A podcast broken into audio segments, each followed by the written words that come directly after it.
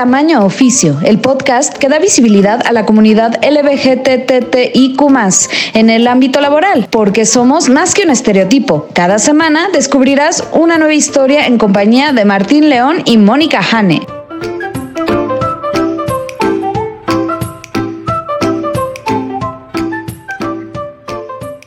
Hola, ¿qué tal? Bienvenidos a Tamaño Oficio con Martín León, el doncel de la comedia en México. Hola Martín, ¿cómo estás? Yo muy bien, especialmente porque me acompaña mi co-host, Mónica Hane, la lesbiana más profesional que yo conozco. ¿Cómo estás, Hane? Yo feliz porque me repusieron el día del trabajo. No trabajaste. No, hice puentecita, ajá, hice puentecite. En, en mi empresa no hubo ni la mención, fue así como de, pues qué pena, Lástima que cayó un domingo, gente. Sigan trabajando esclavos. Además, alguien puso en Twitter que este año caen el Día del Trabajo, Navidad y Año Nuevo en domingo. Uh, lo bueno es que a mí me reponen todos esos días. y pues, ¿qué cuentas? ¿Cuál es el chisme Godín? ¿Cuál es el chisme Godín de esta semana? No tengo chisme Godín. Nada, todo mucho trabajo. Sí, mucho trabajo tengo un proyecto que está en la fase inicial y es la más estresante. Tiene que salir perfecta esta semana, así es que, bueno, nos están oyendo en jueves. Espero que ya esté más que resuelto el asunto. ¿Y tú, Martín? Ah, ah, yo tuve un par de errores medio garrafales en el trabajo, honestamente, y, y me siento mal, pero también fue así como de, es como de, pues lo único que puedo hacer es poner más atención en el futuro. Pero fuera de eso, o sea, como que bien, y pues además, pues rodeado, o sea, lleno de cosas que hacer entre podcast y impro y stand-up y todo el asunto. Déjame presentarte quién es la invitada de esta semana. Sí, tenemos una invitada muy especial. Sí, es una invitada muy especial. Ella se llama Elsa Gómez Robles. Es asesora de proyectos de inversión productiva lleva 30 años trabajando para el gobierno y bueno, obviamente es una baby boomer. Me emociona porque es la segunda baby boomer que entrevistamos, entonces eso me encanta, como otro, otra visión. Otro punto de vista eh, y por lo tanto eh, queremos decirles que este podcast, pues cada quien cuenta su historia y pues en el caso de Elsa, Igual hay algún, algunas frases que la gente hoy en día diría, oh my God, ¿cómo dijo eso? Pero toma en cuenta que Elsa, eh, además de haber estado trabajando 30 años, también ha, hecho, ha estado haciendo activismo durante todo este tiempo. Entonces, no confundan ese lenguaje con una no aceptación. La verdad es que es una entrevista que disfrutamos mucho, o al menos yo disfruté mucho. Por favor, escúchenla con la mente y el corazón abierto, porque creo que hay mucho que aprender. Totalmente, Narti. Vamos a escuchar.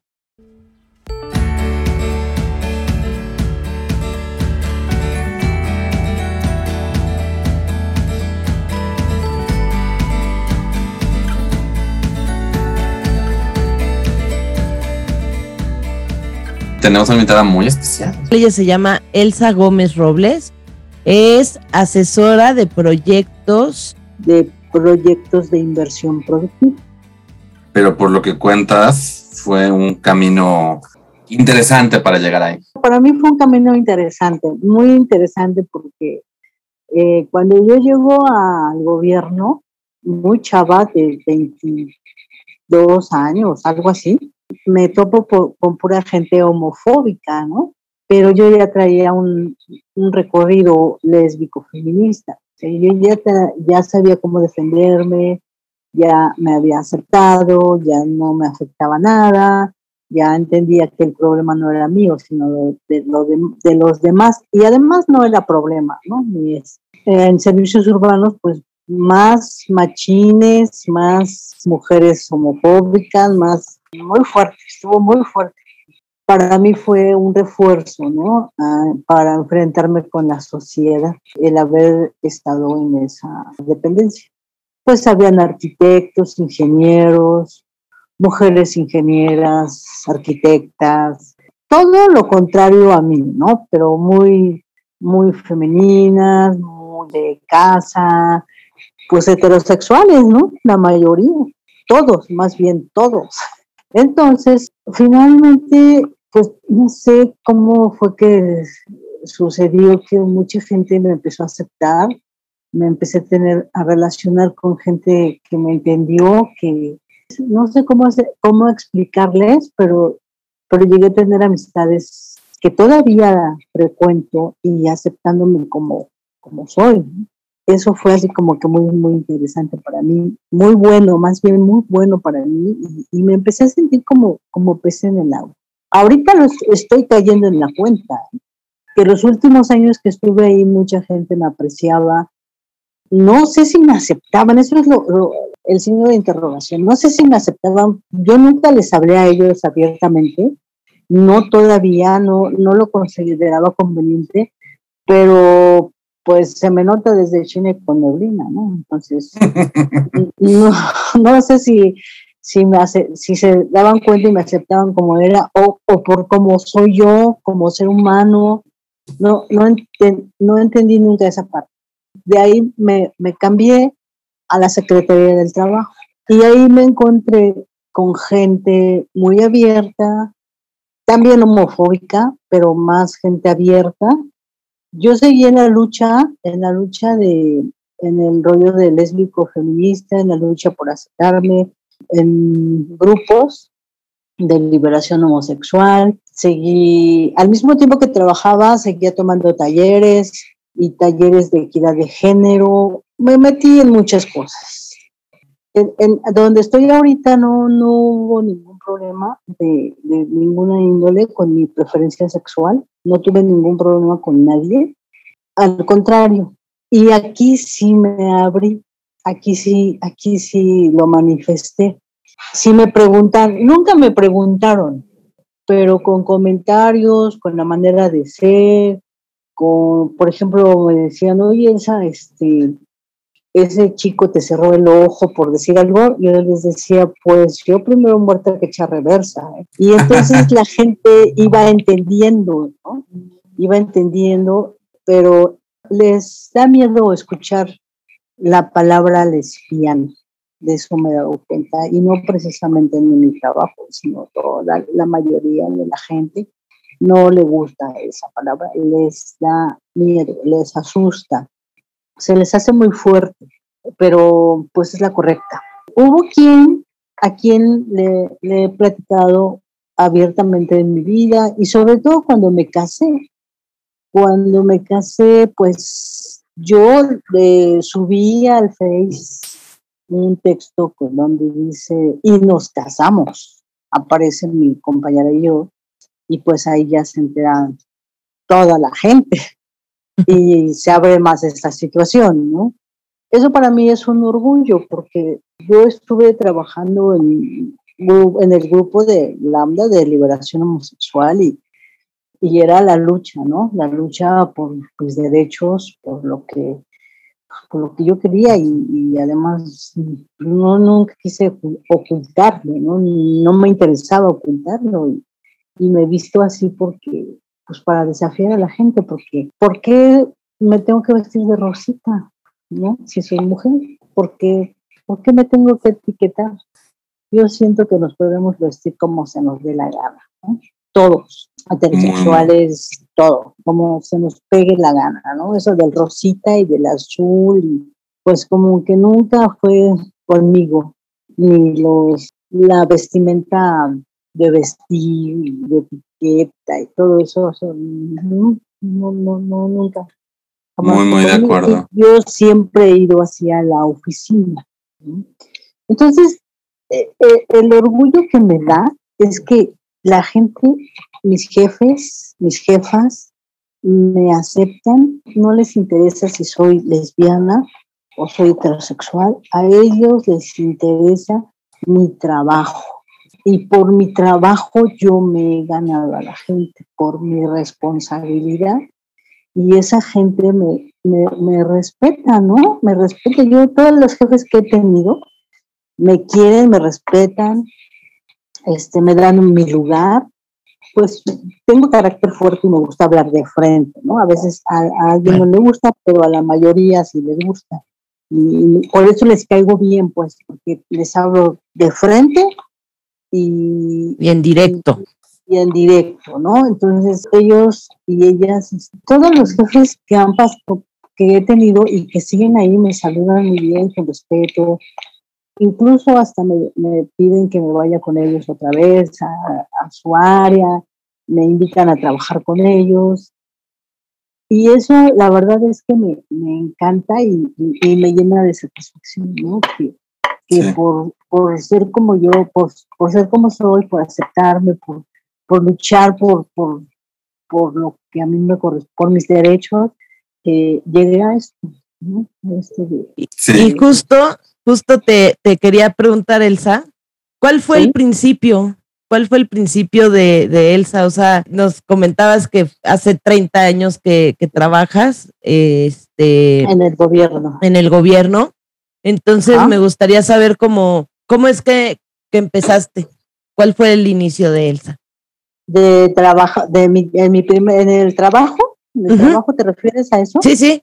Pues le comentaba a Martín, le comentaba que, que cuando yo empecé en, en el gobierno, yo ya traía una trayectoria más o menos, no tan fuerte ni tan marcada de, del movimiento gay. Yo ya estaba, había empezado a luchar por mis derechos.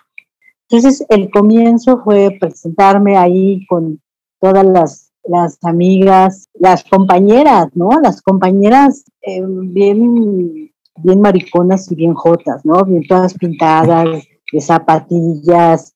Y ahora les digo, ¿eh? Es que es bien jota. Y, muy femeninas ellas, ¿no? Pero yo les hablo así, se ríen, ¿no? Nunca me lo han tomado mal. Y yo empecé así, así muy ya no, no, no, no me siento como que no iba temerosa. Mm, lo único que sí es que yo no hablaba de mi preferencia sexual, aunque se me notaba, ¿no? Se me notaba, pero nadie me decía nada. Este, yo tampoco lo hablaba. No, no me sentía tan así como pues, fíjate que en ese mismo tiempo surgió, no sé si has oído del grupo Patlatonal, e, es de Guadalajara ese grupo ya no están trabajando ellas, pero él está inactivo, pero todavía hay, dejaron, dejaron una marca muy fuerte. ¿Grupo cómo? Grupo Patlatonali de Guadalajara. Es una organización de lesbianas, ¿no? De, de mujeres nada más. Y ese surgió en 1986 yo fui colaboradora de ese grupo al mismo tiempo que fue empecé empecé a trabajar en el gobierno entonces yo iba a Guadalajara y venía siempre me iba para allá y apoyaba en, muchas cosas puesto que llegamos ahora eh, gracias a esa lucha que se hizo no con ellos precisamente ahora me pude casar entonces como como yo en ese tiempo iba y venía y, luchaba por los derechos de la mujer y y este y andaba ahí en todo, pues traía otra manera de pensar que mis compañeras, ¿no? Mis compañeras tenían al esposo, los fines de semana, yo les preguntaba, ¿qué haces el fin de semana? Lavar la ropa, planchar, eh, hacer la comida, limpiar la casa. ¿Qué onda con esto? ¿no? esa fue realmente una experiencia para lo primero, pero yo ya iba abierta. Me, te repito, no iba temerosa, no, sí hubo quien me, me, molestó en ese sentido, pero, pero yo ya sabía defenderme. Me acuerdo que le dije a ese tipo, ¿sabes qué? Mira, no te metas conmigo, no te metas con mis preferencias sexuales, porque tú tienes hijos, tienes hijas, o tienes hermanas, y si son así, pues imagínate. Y, se, quedaban así, jamás se volvían a, jamás volvían a, mencionar eso cuando yo les dije es que tienes, puedes tener una hija lesbiana y no sabes, ¿y qué vas a hacer? O un hijo homosexual, ¿no? Nadie está exento. Pero porque yo ya traía esa mentalidad, ¿no? de, de este, de poder defenderme sin, sin agredirlos, ¿no? Aunque eso era para ellos una agresión muy fuerte, porque se quedaban, palidecían cuando yo les mencionaba eso. Y ahora donde estoy, pues ya no, ya no hubo necesidad, ¿no? Pero en servicios urbanos había más, y hay más machismo, mucho más. Claro. Y está muy marcado. Y entonces yo lo que hacía con las secretarias, porque había más secretarias, o con administrativos, o no sé, pero con las mujeres en especial, les decía, bueno, ¿y tú qué haces? ¿Tú qué haces el fin de semana? O sea que aparte de que tú trabajas y aportas a tu casa, le lavas la ropa a tu esposo y tú haces el aseo, o sea, no, yo creo que tiene que ser igual, ¿no? Pero entonces los esposos que trabajaban ahí ya no me dejaban que me juntara con ellos. Te estás metiendo ideas a mi mujer. Porque les estaba metiendo ideas feministas a sus esposas. Nunca me dieron, nada más me decían, ah, aguas, ahí viene Elsa. Ya, ya no quiero que se junten con ella porque es feminista. Pues esa, esa fue, así fue mi trayectoria dentro de, mi trabajo, ¿no? De, En ese tiempo. Claro que yo seguí trabajando, trabajando y, ahora, pero nunca les dije abierto, nunca les dije soy lesbiana, jamás, nunca. Y yendo un poquito más atrás, ¿tú eres originalmente de aquí o de Guadalajara? De Guadalajara? No, no, yo soy de aquí. De la Ciudad de México. Una, una amiga mía de, de, Lambda, que no sé si han escuchado hablar de Lambda, de, liberación homosexual, ella este, se fue a, Guadalajara. Entonces, a trabajar cuando fue el, terremoto del 85, ¿no? Ajá. Sí, sí. Ah, ella trabajaba en radioeducación. Dime. Y de ahí viene mi pregunta un poquito. Eh, ¿En qué momento eh, empiezas? O sea, porque obviamente tú creciendo como mujer y dándote cuenta de que eres lesbiana, pues además, pues como persona con ojos, pues te das cuenta de las injusticias del mundo. ¿En qué momento empiezas a buscar este camino hacia el activismo? Pues miren, yo creo que ustedes, ustedes, este, lo que yo estoy percibiendo ahorita es que necesitan, necesitaba, eh, quieren saber en qué momento me, me asumo como lesbiana y en qué momento y cómo vivo esa parte, ¿no? Pues, o sea, si quieres compartir, compartirnos, yo me iba más bien en qué momento entras al activismo. Yo entro entre los 16 y 17 años y esto sucedió porque en la secundaria yo me enamoré de la maestra. Es lo típico, ¿no? sí. De una, de una de las maestras. Me enamoró de ella en la secundaria y entonces me descubre. Entonces ella habla con mis papás y les dice que me manden con un psicólogo porque no saben que, yo que tengo, estoy enfermo. Eso, eso sí me afectó muchísimo porque me sentí atacada por mi familia, por la escuela, por todos lados. Y yo no sabía, no sabía qué me estaba pasando. Lo único que sabía es que todo el tiempo estaba pensando en esa maestra. Entonces, alguien me, me, me dijo, a ver, ven, quiero platicar contigo, otra maestra de la, escuela. Es más, yo pensé en suicidar, porque dije, pues si me están atacando aquí y me están atacando acá, pues yo no sé qué hago en esta vida, ¿verdad? Y pensé en hacerlo. No lo hice porque llegó la, la maestra de matemáticas y me dijo, quiero que me platiques qué es lo que pasó porque me, esto, me enteré de este asunto. Entonces a mí me costó mucho trabajo, no le tenía confianza, ya, ya todo el tiempo me llamaban a la dirección, con la psicóloga, con el director, con no sé quién, y todo, me bombardearon por todos lados. Hasta que la maestra habló conmigo, la maestra que daba clases de matemáticas, y le, me dijo, necesito que me platiques todo cómo está pasando para que tú, para que yo te pueda ayudar, qué es lo que está pasando en ti. Finalmente le platiqué, y me dijo, ella me dijo, Elsa, tú eres lesbiana. Me la quedé viendo porque no, sí sabía, pero me dio miedo la palabra. Entonces dije, sí, le dije, sí, sí, si eso significa ser lesbiana, pues sí, sí soy. Y me dijo que luchara por lo que quería.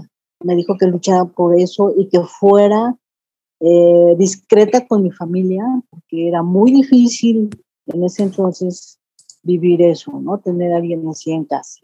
Y yo le obedecí. entonces empecé a buscar. La, la, primera, la primera pareja que tuve llegó a mi casa y era amiga de mi hermana, pero todo fue así como muy oculto, muy, mucho, muy discreto. La segunda llegó en la prepa.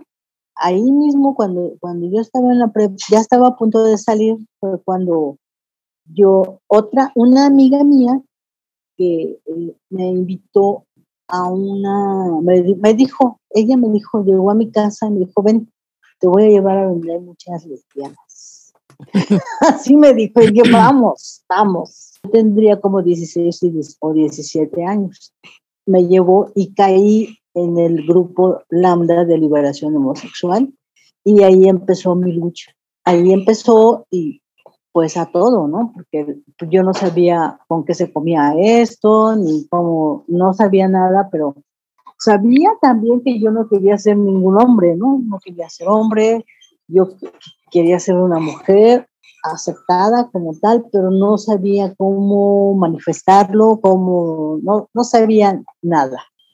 Sin embargo, pues en el grupo de, eh, este, ya conocí a los, funda, las y los fundadores, y pues fueron mis maestros. Me dejé guiar, empecé, fui a todos los, a todo, encuentros, a las marchas, a todo donde me invitaban, me decían que fuera, yo iba, ¿no? Hasta que pues empieza a entender poco a poco cómo está el asunto con, con nosotros, ¿no? nosotras. Ahí me doy cuenta de, que no es ningún problema, de que no pasa nada, de que tenemos derechos, de que somos seres humanos, eh, de las injusticias, ¿no? Que, cometen las personas que están a, nuestra, a nuestro alrededor, alrededor, que no es nuestra culpa, ¿no? Por ejemplo, mi mamá me decía, ¿por qué no me dijiste? ¿Y para qué te decía? ¿Qué querías que, por, por, qué querías que te dijera, no? Pues si fue algo bien difícil para mí, para que me vistieras de rosita o para que me casaras con alguien. No, no, no, no. Pues cuando descubro todo eso eh, eh, en este grupo, y la verdad es que sí le agradezco a la vida por haberme encontrado con ellos y a esa persona, esa amiga que llegó a mi casa y me dijo, vente, vamos y te llevo con donde hay muchas lesbianas. pues la verdad es que para mí eso fue maravilloso y, y pues mis papás no sabían a dónde iba, qué hacía, no sabían qué, qué pasaba conmigo. Y cuando mi mamá me pregunta, pues es que yo quiero saber que, pues sí, mamá, yo soy lesbiana, esa es la palabra, y, me, me, pregunta, ¿dónde, pero a dónde ibas? Pues a marchas, a, a escuchar mil cosas de nosotros, aprender cómo manejar esto, por eso ahorita estoy feliz, porque me acepto como tal, porque me puedo defender, porque lo principal es que yo me acepte, ¿no? Pues así es, estuvo este asunto. Y bueno, dentro de todo esto nos contaste que decidiste estudiar música en el Conservatorio Nacional. En la Nacional. En la Nacional. En la Nacional. Y que, y que no acabaste. No sé si, ahora sí tú dime si estoy en lo correcto, porque creo que la música es de esos lugares donde los estereotipos de masculino femenino es donde está como fuerte o no, pero por el otro lado en el arte es un lugar donde la gente encuentra a personas pues más diversas, disidentes, ¿no? Entonces, eh, no sé, me gustaría como que nos contaras tu experiencia pasando por la Nacional de Música. A mí desde chiquita me gustaba la música, desde cuatro años. Incluso tengo un retrato con una guitarra una fotografía con una guitarra chiquita. Y me gustó, me, me, me, me, gustaba y alucinaba con la música y que yo tocaba la guitarra y no sé cuánto. También en, en la secundaria me gustaba, yo era, eh, tenía excelente en música y me gustaba también un taller de, lo tomé de dibujo artístico, pero no precisamente fue por, por mis preferencias, ¿no? Sino, mira, te voy a decir algo. Yo odiaba los juguetitos, el trastecito, y yo decía, es que esto no es nada divertido. No, no, no me parecía divertido jugar a la comidita o a las muñequitas, o no, no me parecía divertido, nada de eso. pero yo no fui a la Nacional de Música, ni tampoco me interesaba estudiar música ni dibujo, porque ahí, no sé si te entendí, por encontrar ahí a mujeres de mi misma preferencia sexual. no va por ahí. Que nos cuentes tu experiencia en, la, en, tu carrera. Yo me acuerdo que siempre llegaba a la tarde a la, tarde a la clase de solfeo porque no me gustaba cantar. Yo nada más quería escuchar, este, tocar, no cantar. Entonces siempre llegaba, me parecía de lo más estúpido, aunque a otros les interesaba mucho, pero a mí no me gustaba la clase de solfeo.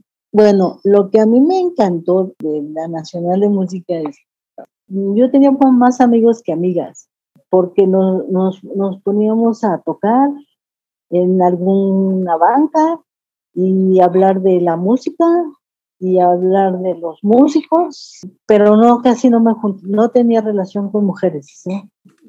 Y, a mí me encantaba estar ahí, pues me, encantaba. Lo, lo, yo decidí dejarlo porque fue una rebeldía. ¿no? Un buen día les dije a, mi, a mis papás, ¿saben que ya no quiero, ya no voy a estudiar? ¿Y por qué? Porque no quiero. Entonces mi papá por eso me metió a trabajar al gobierno, porque dijo, bueno, es que tienes que tener una carrera, porque dices, no te vas a casar, no vas a tener hijos, pero tienes que tener un trabajo, por lo menos un trabajo este, fijo, ¿no? Para que te puedas sostener, porque entonces, ¿cómo qué vas a hacer? Claro, porque no les decía por qué, precisamente, ¿no? No les decía, no me iba a casar, pero ¿con quién? Realmente. Pero mi experiencia, yo no hablaba con nadie solo tenía tres amistades, tres amigos hombres, no hablaba con nadie de, mis preferencias, no me interesaba que se enteraran, eh, yo estaba en otro partido. Salíamos, me encontraba con mis amigos, Carlos, nos íbamos caminando, con el otro Fernando, a Fernando lo, murió en ese tiempo, no tenía ninguna relación con, con amistades.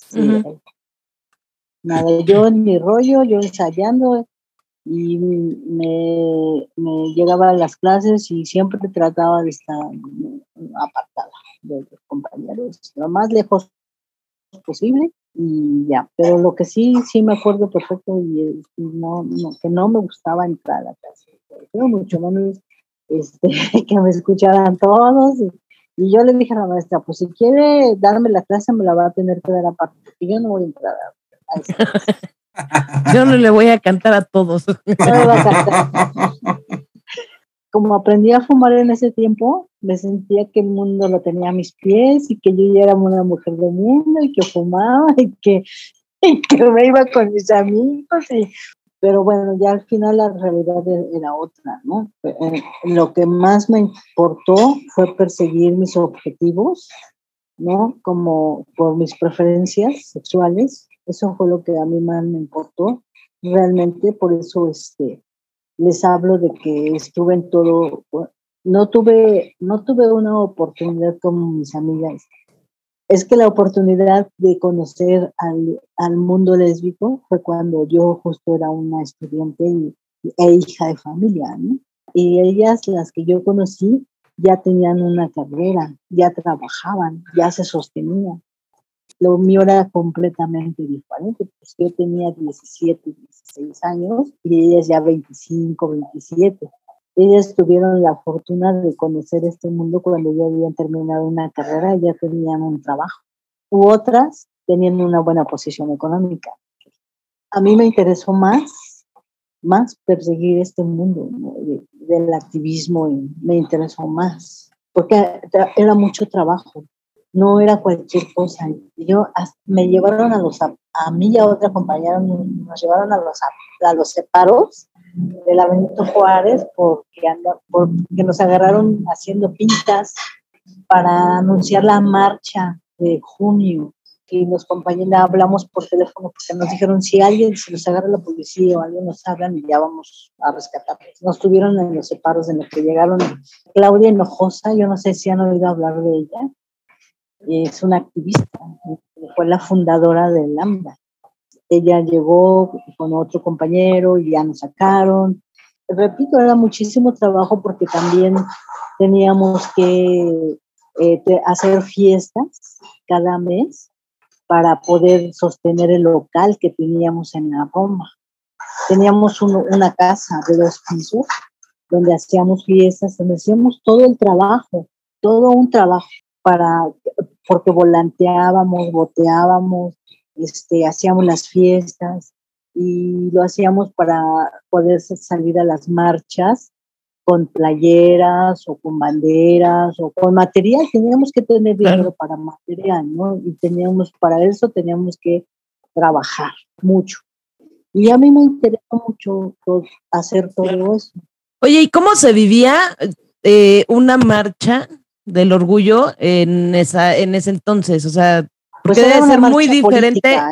O sea, quiero pensar que es una marcha muy diferente a, la marcha que, vivimos hoy en día. Entonces, ¿cómo se vivía este y como de más o menos de qué años estamos hablando? Estamos hablando de 1900, de los 80. De los 80. De los 80. Era, era una era marcha política, no era carnaval. Claro, cada quien vive o vivió sus marchas como pudo. Pero mira, había, eh, nuestra marcha era meramente política, Y las consignas también. Y era algo así como, en mi caso, yo salía y, gritaba las consignas por coraje, ¿no? Que daba mucho, sacaba ahí el coraje que traía de lo que me pasó en la secundaria, muchas cosas, muchas injusticias que se viven pero era meramente política.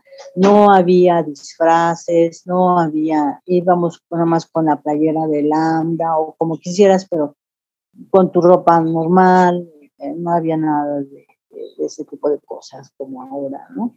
En ese tiempo empezaron, empezaron a salir los transvestis y salían así como muy, este, ¿cómo se dice? pues como las ropas que usan ahora también en las marchas. Era un señor, un, homosexual, que se llamaba, que le decían la gorda, vivía en esa, y él hizo ese grupo en Ciudad de Zahualcoyo. Y él se traía a todos esos, todos esos chavos transvestis a, a la marcha. Entonces, los medios de comunicación y la, bueno, la gente nos empezaron a criticar porque nos, nos confundieron con ellos, cómo se exhibían y, nosotros era totalmente diferente. Y lo que hicimos un día fue que decidimos darle la vuelta a, a este señor. Ellos se fueron por un lado, nosotros nos fuimos por otro, desviamos la marcha para que ya cada uno su marcha y nosotros la nuestra. Era una marcha meramente política donde repartíamos volantes, hacíamos un periodiquito donde hablábamos de, la, del lesbianismo, del homosexualismo, de dónde estábamos ubicados, de que se uniera la gente, de ayudábamos a los, a los campesinos, a los hijos de, bueno, a los campesinos que tenían hijos desaparecidos, ayudamos a Claudia Colimoru, que fue la o es la líder de las prostitutas, porque en aquel entonces muchas prostitutas aparecían muertas en los hoteles. Eso fue por un lado, por el otro, por otro lado, los clientes no querían usar condón y el SIDA ya estaba, ya estaba. Ah, entonces, eh, Claudia Colimoro nos pidió ayuda Incluso a grupos feministas les pidió ayuda para que tuvieran protección de la, de la policía. Y sí se consiguió eso. Ya no nada más era un rollo de, bueno, soy lesbiana y no apoyábamos a muchas causas, a, los estudiantes, eh, hijos de campesinos desaparecidos, a las prostitutas. ya no recuerdo bien, bien, pero toda la gente que nos pedía ayuda, se la dábamos y nos empezamos a unir. Entonces eso que genera que, esto del, lesbianismo y el homosexualismo sean, sea más aceptado, ¿no?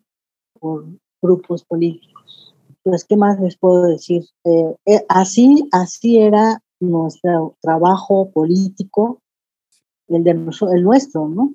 Eh, se unía con el feminismo, porque, porque mucho tiene que ver el feminismo con el lesbianismo. muchas lesbianas que yo me he conocido en estos últimos años, veo que como que quieren invitar al hombre. Como que no tienen bien claro, bien clara esa parte, son jóvenes. Y la verdad es que a mí sí me gustaría que se hiciera algo, que existiera otro grupo como, como ese, donde yo eh, milité y aprendí y tuve mis maestros. Este, no sé si les dije lo que querían escuchar o más o menos. Sí. Pues, o sea, justo lo que queremos es escuchar tu historia, entonces sí, sí. Una pregunta que tengo es, pues tú trabajas, trabajaste en gobierno y eh, igual ahora ya estás en otra parte, pero creo que justo que mencionabas, ¿no? Al principio igual era tenía este rollo de un poquito como la frase de Juan Gabriel, ¿no? Lo que se ve no se pregunta. Y ahora el gobierno pues está haciendo este intento de, de tener políticas de inclusión y todo el asunto. Entonces, tú que has trabajado por tanto tiempo, ¿cómo ves que ha cambiado eso igual con personas nuevas que han entrado o tu propia experiencia? O sea, ¿cómo ves esa diferencia de cuando empezaste a ahora en cuanto a la inclusión en, el gobierno? Ha cambiado bastante porque estamos protegidos, protegidas.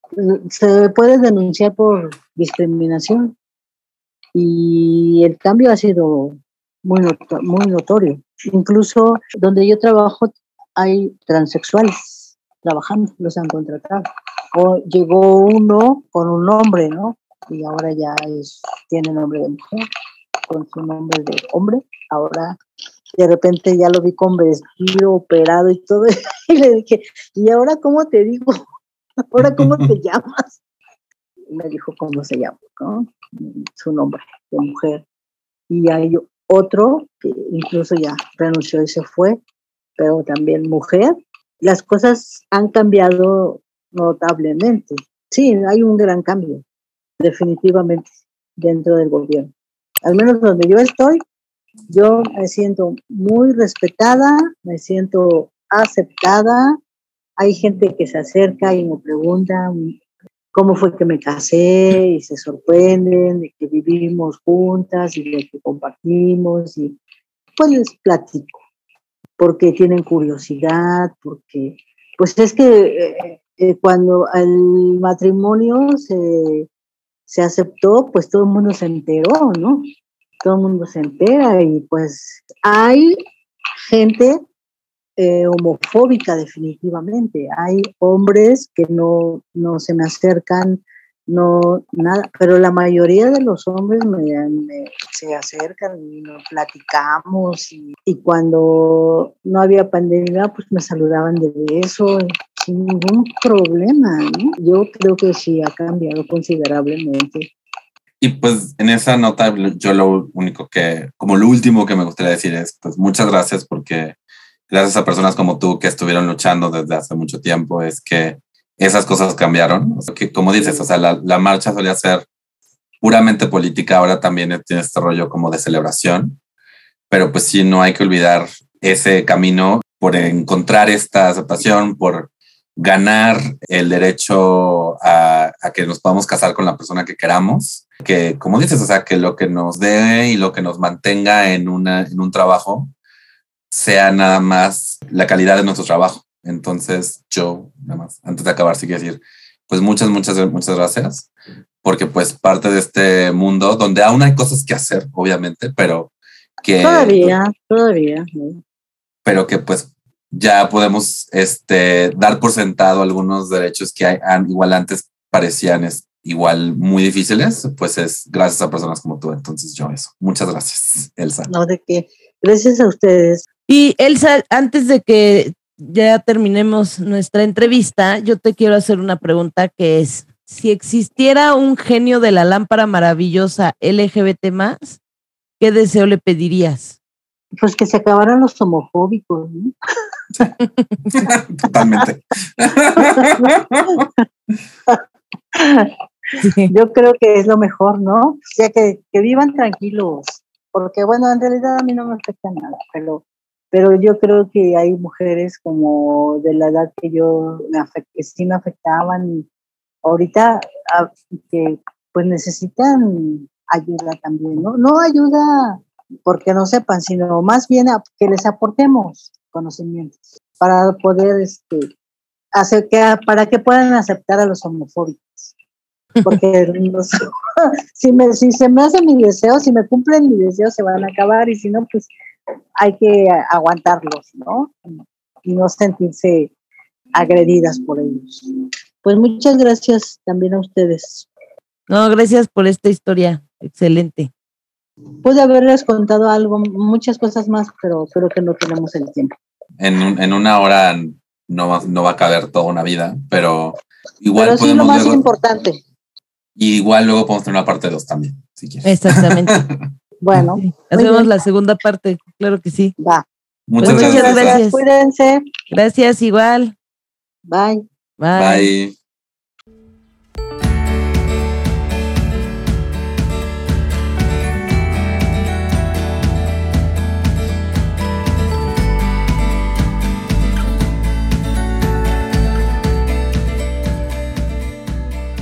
¿Qué tal, Martín? ¿Qué te llevas de esta entrevista?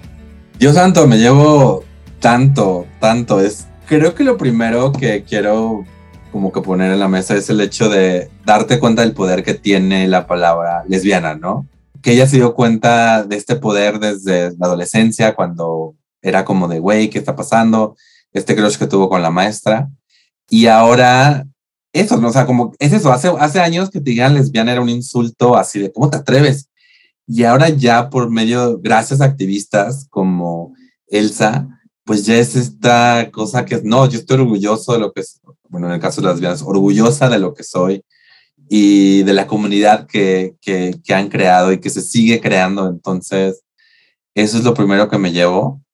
Otra cosa, como desde frases como vamos a donde hay muchas lesbianas, ¿no? Yo me acuerdo que la vez que me, que me describieron un antro gay era así como de, ¿eso existe? ¿Eso no es un lugar mágico que solo existe en Nueva York, o sea, no es, que además Nueva York también se sentía como de, ah, jamás podría ir allá. O sea, es la segunda vez que conocemos a alguien que, que yo me siento, o sea, que digo, güey, o sea, gracias, gracias a ti, yo hoy puedo subirme un escenario sin miedo a que haya una agresión, ¿no? Entonces, digo, obviamente no es un punto directo, pero pues sí, o sea, de verdad, eso es algo que me llevo. ¿Tú? Bueno, justo eh, de la palabra lesbiana hay algo que a mí me pasaba muy al principio cuando estaba chavita. No me gustaba decir que así de soy lesbiana.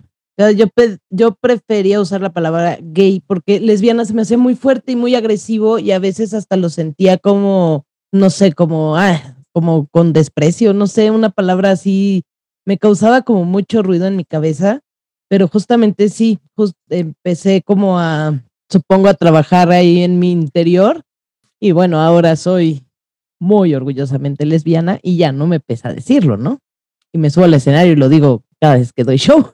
Pero justamente era este, pues sí, me hizo también como ese match de, de la palabra. Y creo que muchas lesbianas sentíamos eso a los pues, de chavitas. Entonces, eso me llevó, me encantó justamente lo que le dijo la maestra de matemáticas, lucha por lo que quieres, y se lo tomó muy en serio porque no nada más este luchó por sus, o sea, sí luchó por sus derechos, pero pues al final del día beneficiándonos a todos y, y, todo ese aporte y toda esa historia y todas esas diferencias entre las marchas en los ochentas, toda esa historia que al final pues es la base de quien de quienes somos ahora como comunidad. Este, me encantó, me encantó este la entrevista, me encantó escuchar de grupos que no no conocía tal cual o no había escuchado, como este grupo de Patlatonali de Guadalajara. Me pareció muy interesante y ya estoy buscando ahí información y quiero enterarme más sobre ese grupo. Todo eso me lo llevo y todo el trabajo que eh, en su trayecto ha hecho Elsa para, eh, para que yo viva así de a gusto como vivo. Faltan cosas, pero la verdad es que pues el camino lo seguimos armando pero ya, ya no es tan sinuoso como, como era cuando Como Elsa antes. empezó a luchar, ¿no? Y también, por ejemplo, sí quería eh, mencionar lo que mencionó sobre los juguetes de niña versus los de niño, que obviamente los juguetes no tienen género y no hay nada malo con jugar la casita y todo el asunto, pero sí creo que el estereotipo, que, que igual está menos presente últimamente, pero como que las niñas de juguemos a la casita y es todo pasivo, es pretendamos que es el té y no sé qué, mientras que los niños desde chico es como que o sea, herramientas versión chico para que el niño pueda empezar a pensar qué hago, ¿no? Y mientras tanto, la versión femenina del juego es mucho más, no tanto sobre hacer, sino sobre pretender de hacer, ¿no? Y como que pretender esta, esta adultez, que ¿por qué, por qué le estás dando una muñeca a tu niña de, de seis años para que pretenda que es mamá? O sea, mejor que, que se aguante, que, o sea, ya, ya tendrá oportunidades de ser mamá. Entonces eso se me hizo como importante mencionar.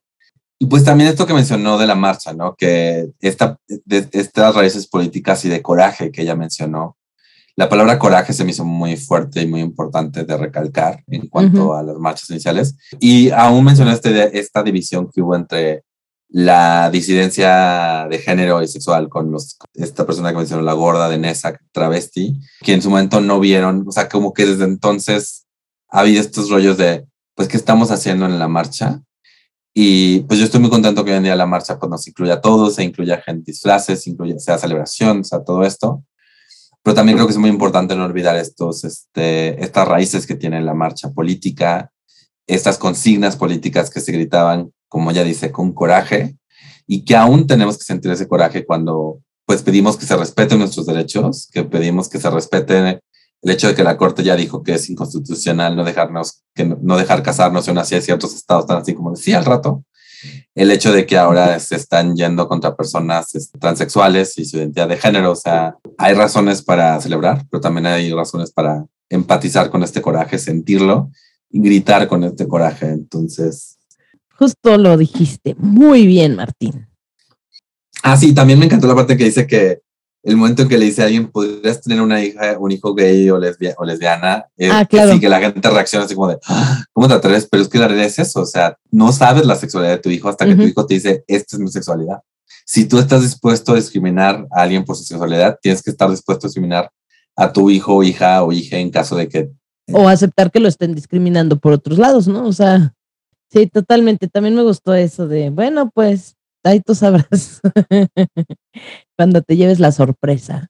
Oye, y pasando a nuestro siguiente punto de la minuta, ¿traes noticia? Yo noticia en sí no traigo. Yo nada más quiero de nuevo mencionar, gente, que es mi, mi disco rayado, pero ahorita en Estados Unidos está luchando en contra de los derechos de las personas LGBT y las mujeres. La derecha en Estados Unidos está tratando de que Roe vs. Wade, que fue el caso que hizo que el aborto fuera legal en Estados Unidos, los conservadores están activamente tratando que eso se, pues darle reversa a eso para que no sea posible para las mujeres es, decidir sobre su cuerpo. Además de estas leyes en contra de, o sea, ya hay estados, lo que mencioné, o sea, ya hay estados donde es un crimen darle el apoyo a un niño o niña o niña trans, apoyo que salva vidas, o sea, apoyo que sabemos que, que es bueno para ellos y que evita que crezcan deprimidos o que se suiciden y que además sabemos que mientras más aceptación, menos violencia vivimos todos por las personas que somos, punto, ¿no? O sea, sumado a que Florida están usando este rollo de irse contra la educación para, porque según ellos los, los machos están convirtiendo en niños gays porque les, les mencionan que la gente gay existe. De nuevo, tú, igual sonamos súper malinchista porque esto es Estados Unidos, pero o sea, si Stonewall tuvo esa consecuencia en México de ayudar a que la lucha fuera una también, esto está haciendo que la derecha en todo el mundo se sienta pues más fuerte y, y pues tenemos, lo has dicho tú, Jane, o sea, tenemos que cuidarnos entre todos, somos una comunidad. Honestamente me preocupa, me preocupa que por estar más preocupados por cualquier otra cosa no nos demos cuenta que hay todo un grupo de gente allá que no nos quiere con derechos. Entonces, Exacto. eso. ¿Tú qué noticia traes? Encontré esta nota que es en el Sol de México.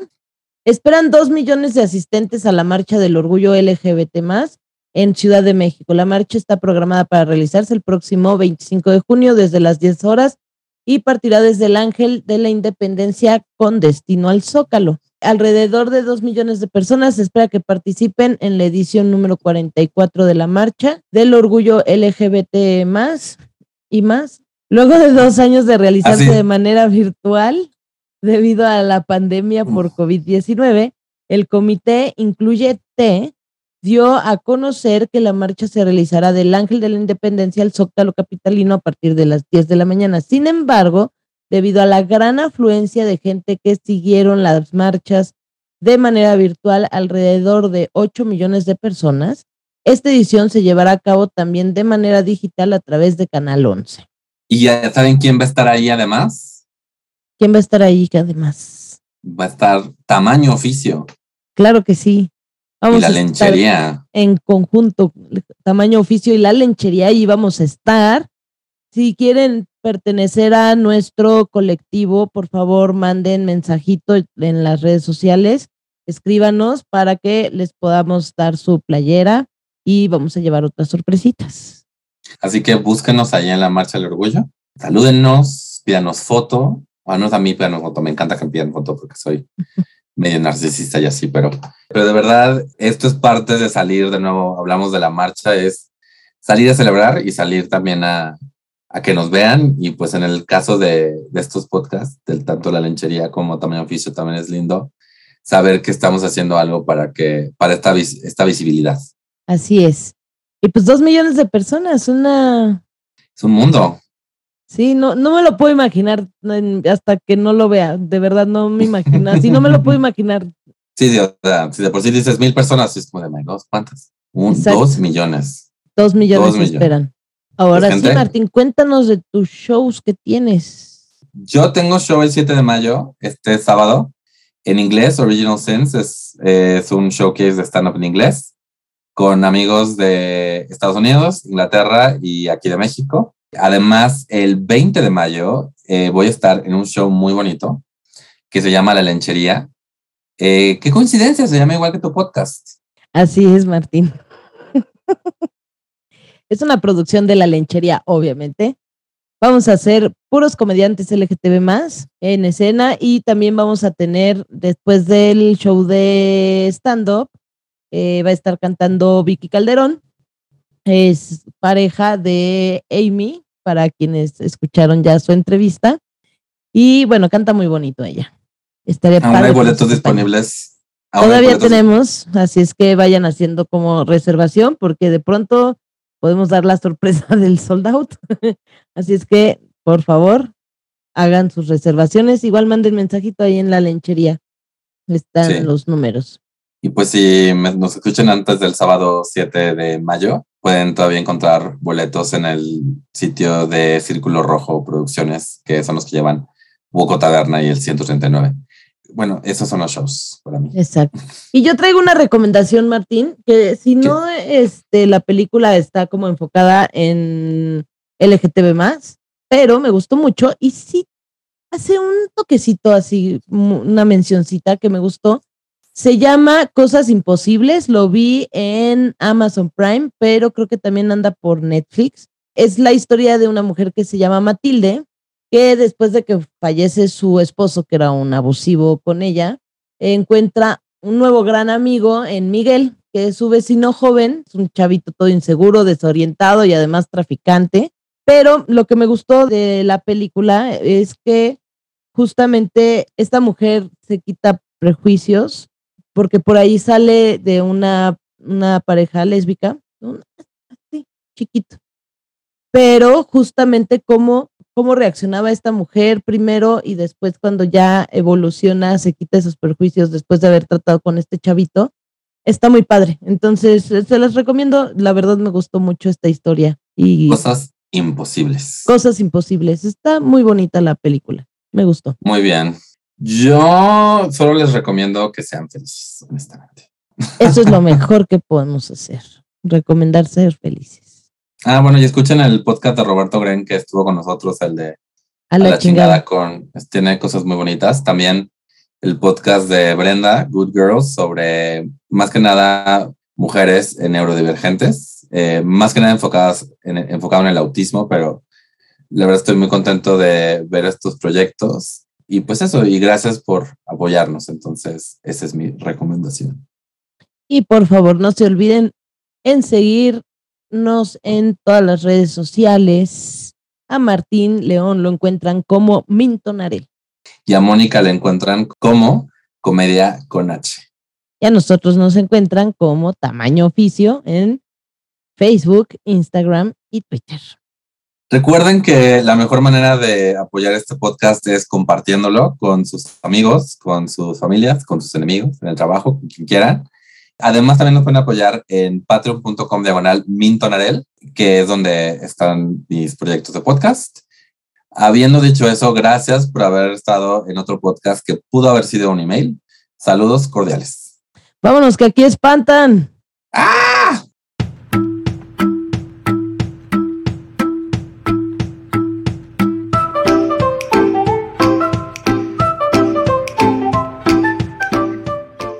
Fue Tamaño Oficio. Gracias por escucharnos. Síguenos en Facebook y Twitter y recuerda compartir este podcast con tus amigos.